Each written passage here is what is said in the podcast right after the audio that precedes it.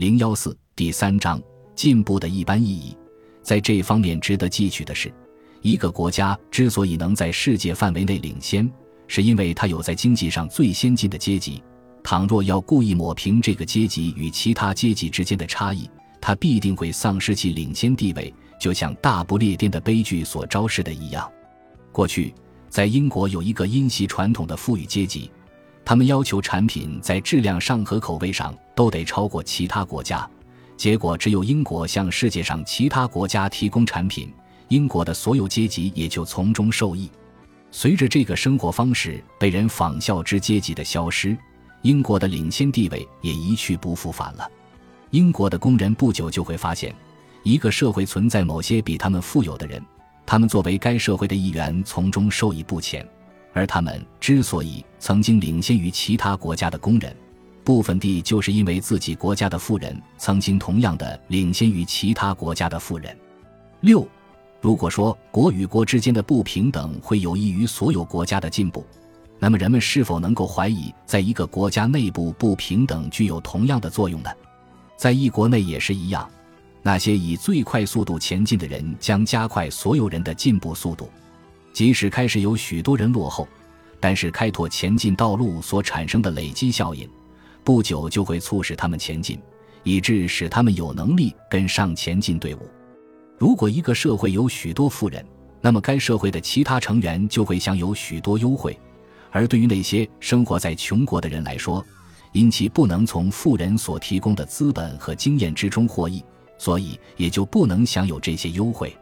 因此，在这种情况之下，我们很难说清个人为何有理由要求分享更多的好处。事实上，在一段时间之后，那些跟进者所累积获得的好处已经能使他们比领先者走得更快。结果，人类在进步中的长蛇阵将愈来愈紧凑。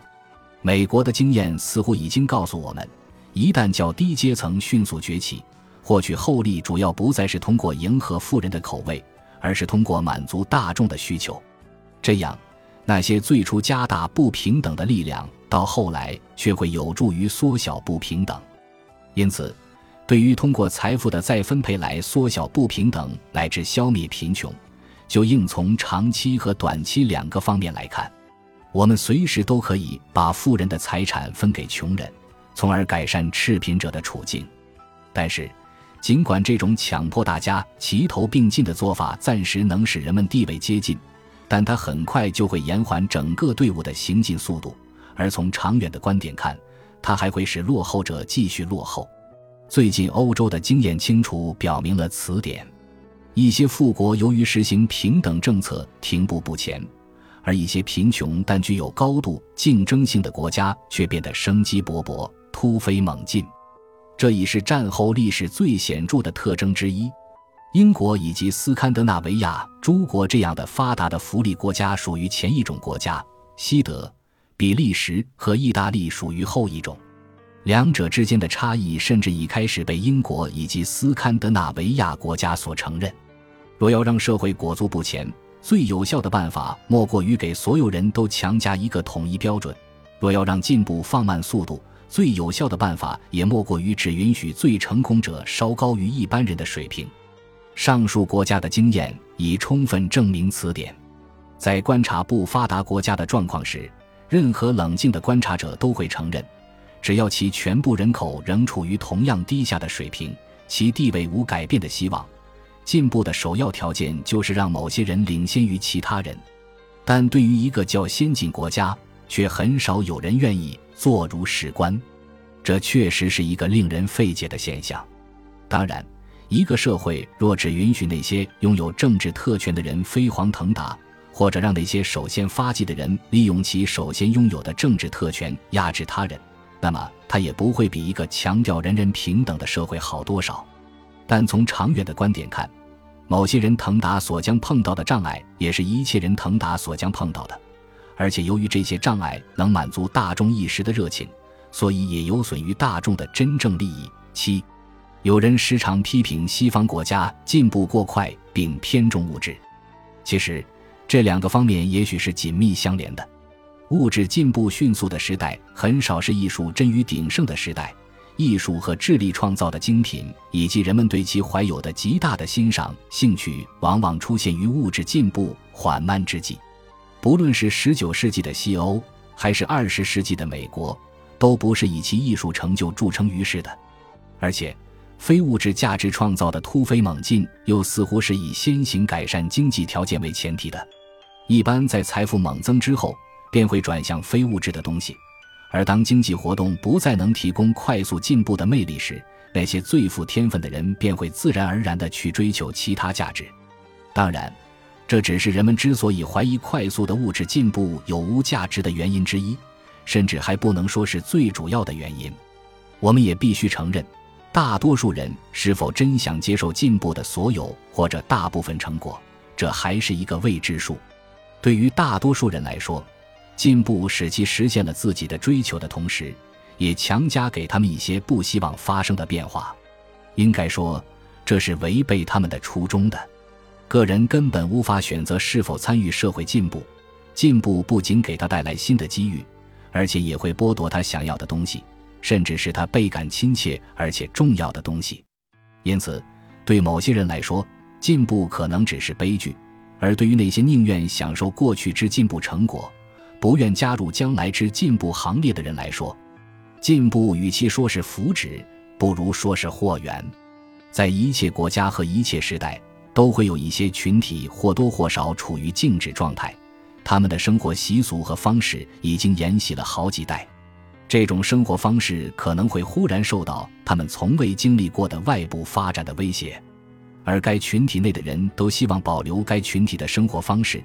这就像欧洲的许多农民。尤其是边远山区的农民，尽管其生活方式已经走向穷途末路，尽管其生活方式已经依附于为自身生存也在不断变化的都市文明，但他们仍然十分珍惜自己的生活方式。然而，保守的农民与其他人一样，也将其生活方式的形成归功于与己不同的人，归功于他们那个时代的革新者。正是他们通过改革。将一种新的生活方式强加给那些处于较早文明状态的人。其实，游牧部落的人抱怨封闭的庄园侵害了他的牧场，也就和农民抱怨工业的侵害一样。人们必须容忍的变化，也正是进步必须付出的部分代价。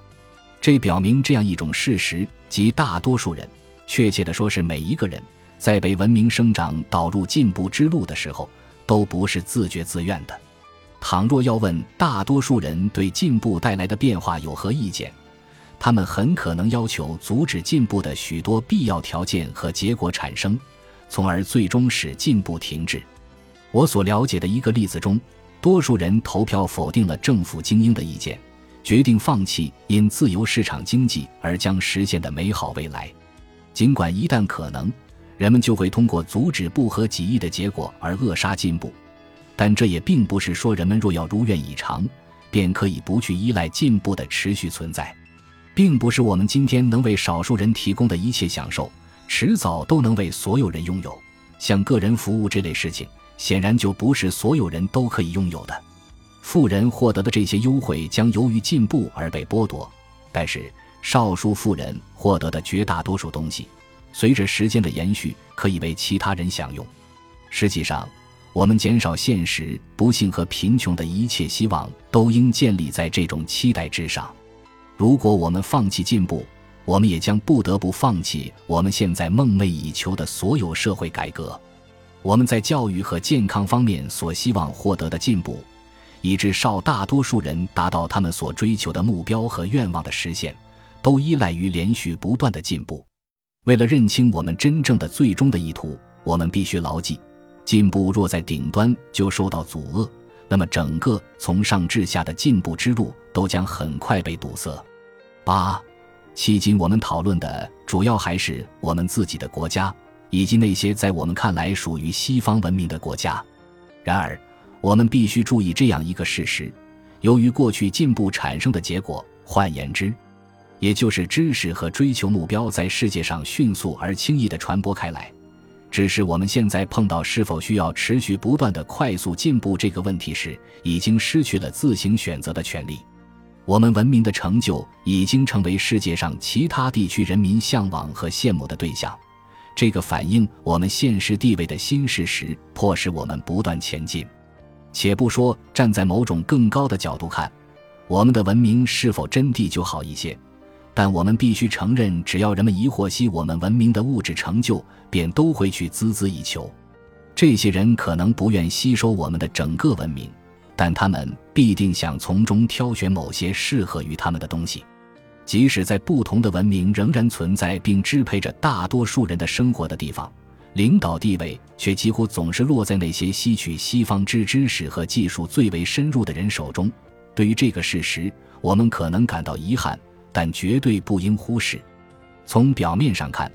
今天似乎有两种文明正在为争取追随者而竞争，但事实是，他们向大众提供的许诺和展示的优越性却基本上是一样的。尽管自由国家和集权国家都宣称自己的方法能更快地满足人民的需求，但对二者来说，目标本身并无区别。主要的不同仅在于，集权国家似乎更清楚如何达到其希望的结果，而自由国家则因其性质所限，不能为进一步的发展提供任何详细的计划，充其量只能显示其过去的成就。然而，西方文明的物质成就不仅激起其他国家的志向，同时，当这些国家认为他们应得之物未给予他们时，这种物质成就还提供给他们一种摧毁西方文明的新力量。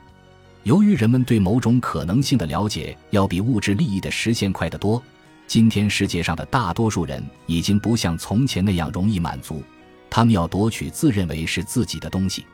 他们就像任何国家的穷人一样。错误地相信其目标可以通过对现存财富的再分配来实现，而西方的教训更坚定了他们的这种信念。